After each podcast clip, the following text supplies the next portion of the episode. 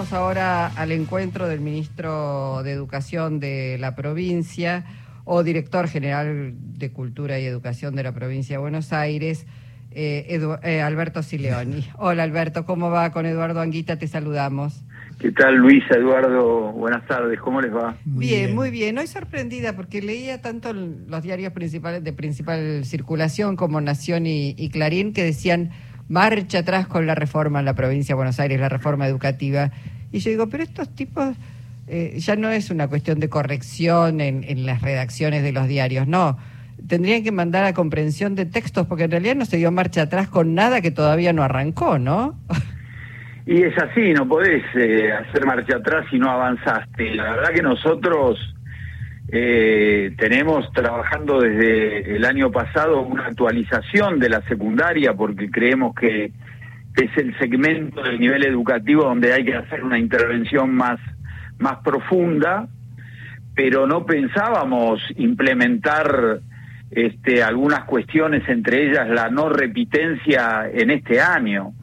Eh, Luisa, Eduardo, tenemos 4.500 escuelas secundarias y un millón setecientos mil estudiantes. Ustedes imaginan que nosotros en febrero le podemos decir a las escuelas que en marzo cambian el régimen escolar, eh, sería un suicidio, no, eso no es posible.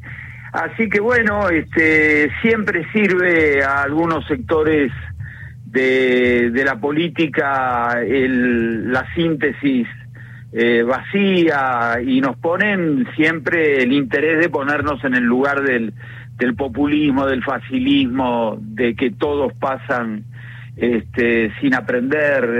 Es, muy impactante, ¿no? Que, que los que nada hicieron en, en educación, porque no hay una sola marca que ha dejado el macrismo y mucho menos el vidalismo en la provincia de Buenos Aires, eh, aquellos que estuvieron cuatro años sin hacer nada nos digan qué tenemos que hacer. Pero bueno, eh, forma parte de la política local, lo conocemos.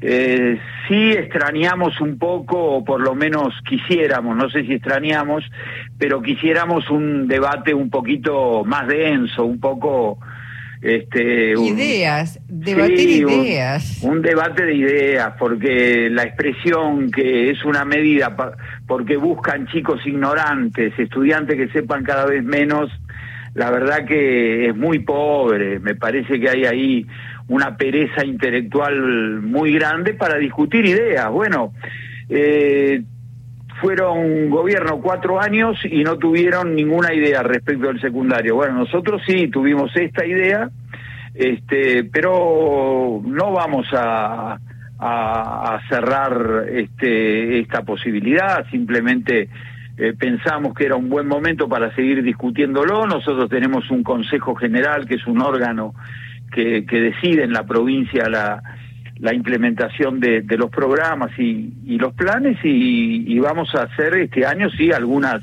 reformas que tienen que ver con incorporar docentes, tutores, asistencia, convivencia, o, otras formas de enseñanza. La idea es retener a los chicos en, en el aula, entre otras cosas, Alberto. Absolutamente, pero si vos escuchás algunos sectores, te dicen que los querés retener de cualquier manera, y no es así, nosotros creemos en el esfuerzo, no, pues esa es otra cosa, pareciera que, que hay un sector de la sociedad que monopolizó el esfuerzo. Cualquiera de nosotros cree en el esfuerzo, claro que creemos en el mérito. ¿Cómo no vamos a creer en el mérito si lo vemos en nuestros propios pibes que se esfuerzan, que vienen de barriadas muy pobres? Tenemos una gran cantidad de chicos que son primera generación de estudiantes secundarios en su familia. Bueno, pero esos chicos necesitan más apoyo del Estado, necesitan tener un, una trayectoria secundaria en donde el Estado les reconozca el esfuerzo.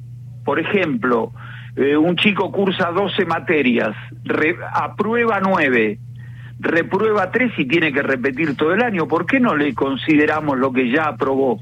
Alberto, te, te, interrumpo ahí porque, porque es un tema que a mí me interesa mucho.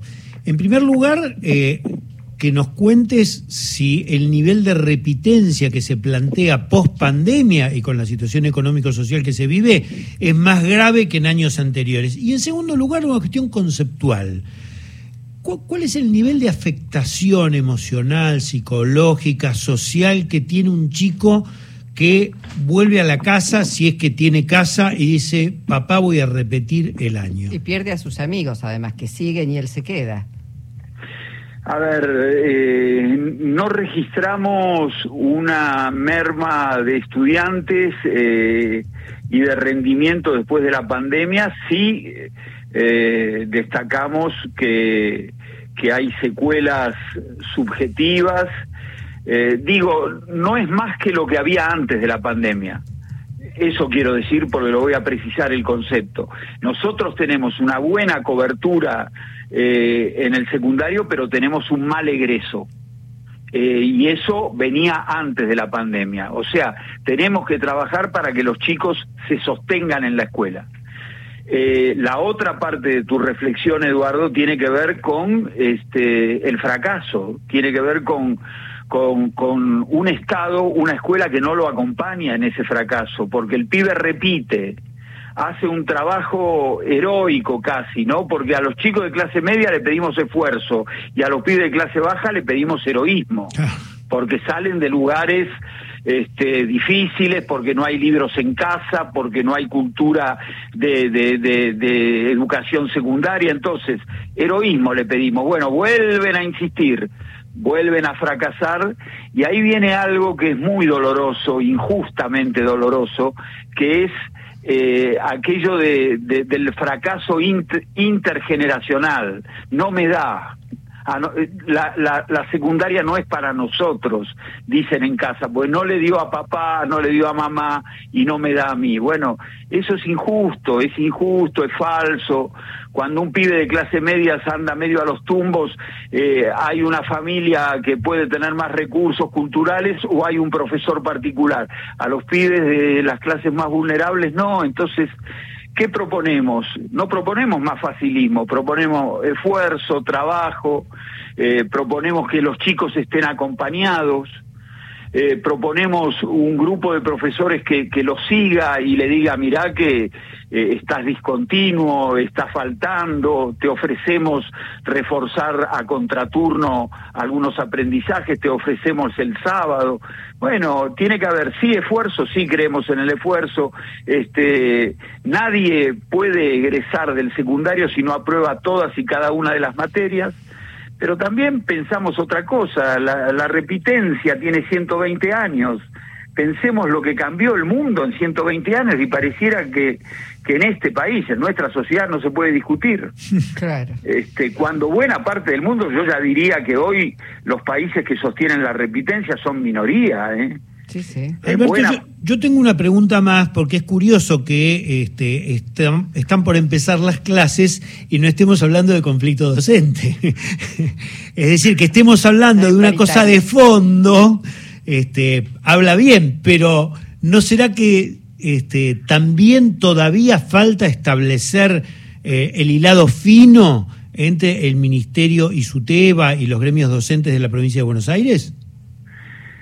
A ver, me parece que es una buena noticia que, que no hablemos de la zozobra que teníamos años anteriores, llegando febrero y marzo, ¿no?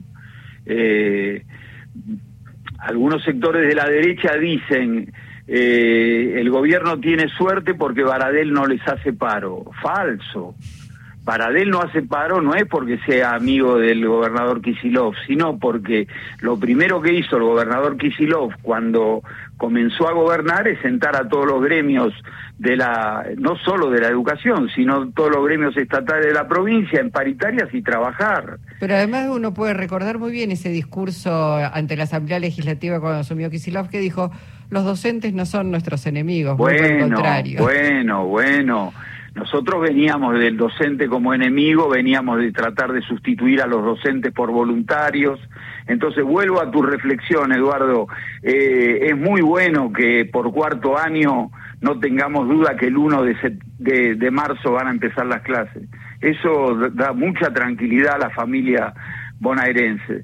Respecto de, los gremios y el rendimiento escolar y la calidad educativa, también hay este, discusiones que no son solo salariales en las mesas gremiales. Eh, yo creo que los gremios se han dejado atrapar en el último tiempo por otras discusiones que no son exclusivamente salariales. Bueno, claro que trabajamos con ellos, claro que son una voz que, que, escuchamos eh, y nosotros eh, en ese sentido conducimos la, la, la educación de la provincia de Buenos Aires, pero respetando a las representaciones gremiales.